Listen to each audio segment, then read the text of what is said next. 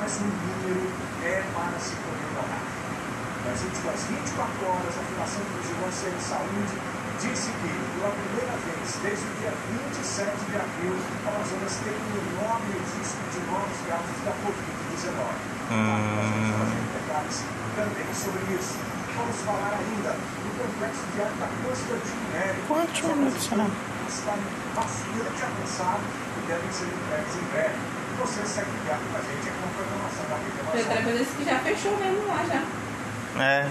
Ela disse que não estava sabendo mais não. E ela tá onde?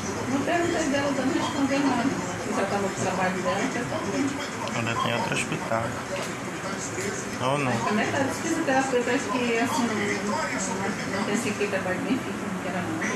Não, eles trabalham em clínica. Eles trabalham em clínica.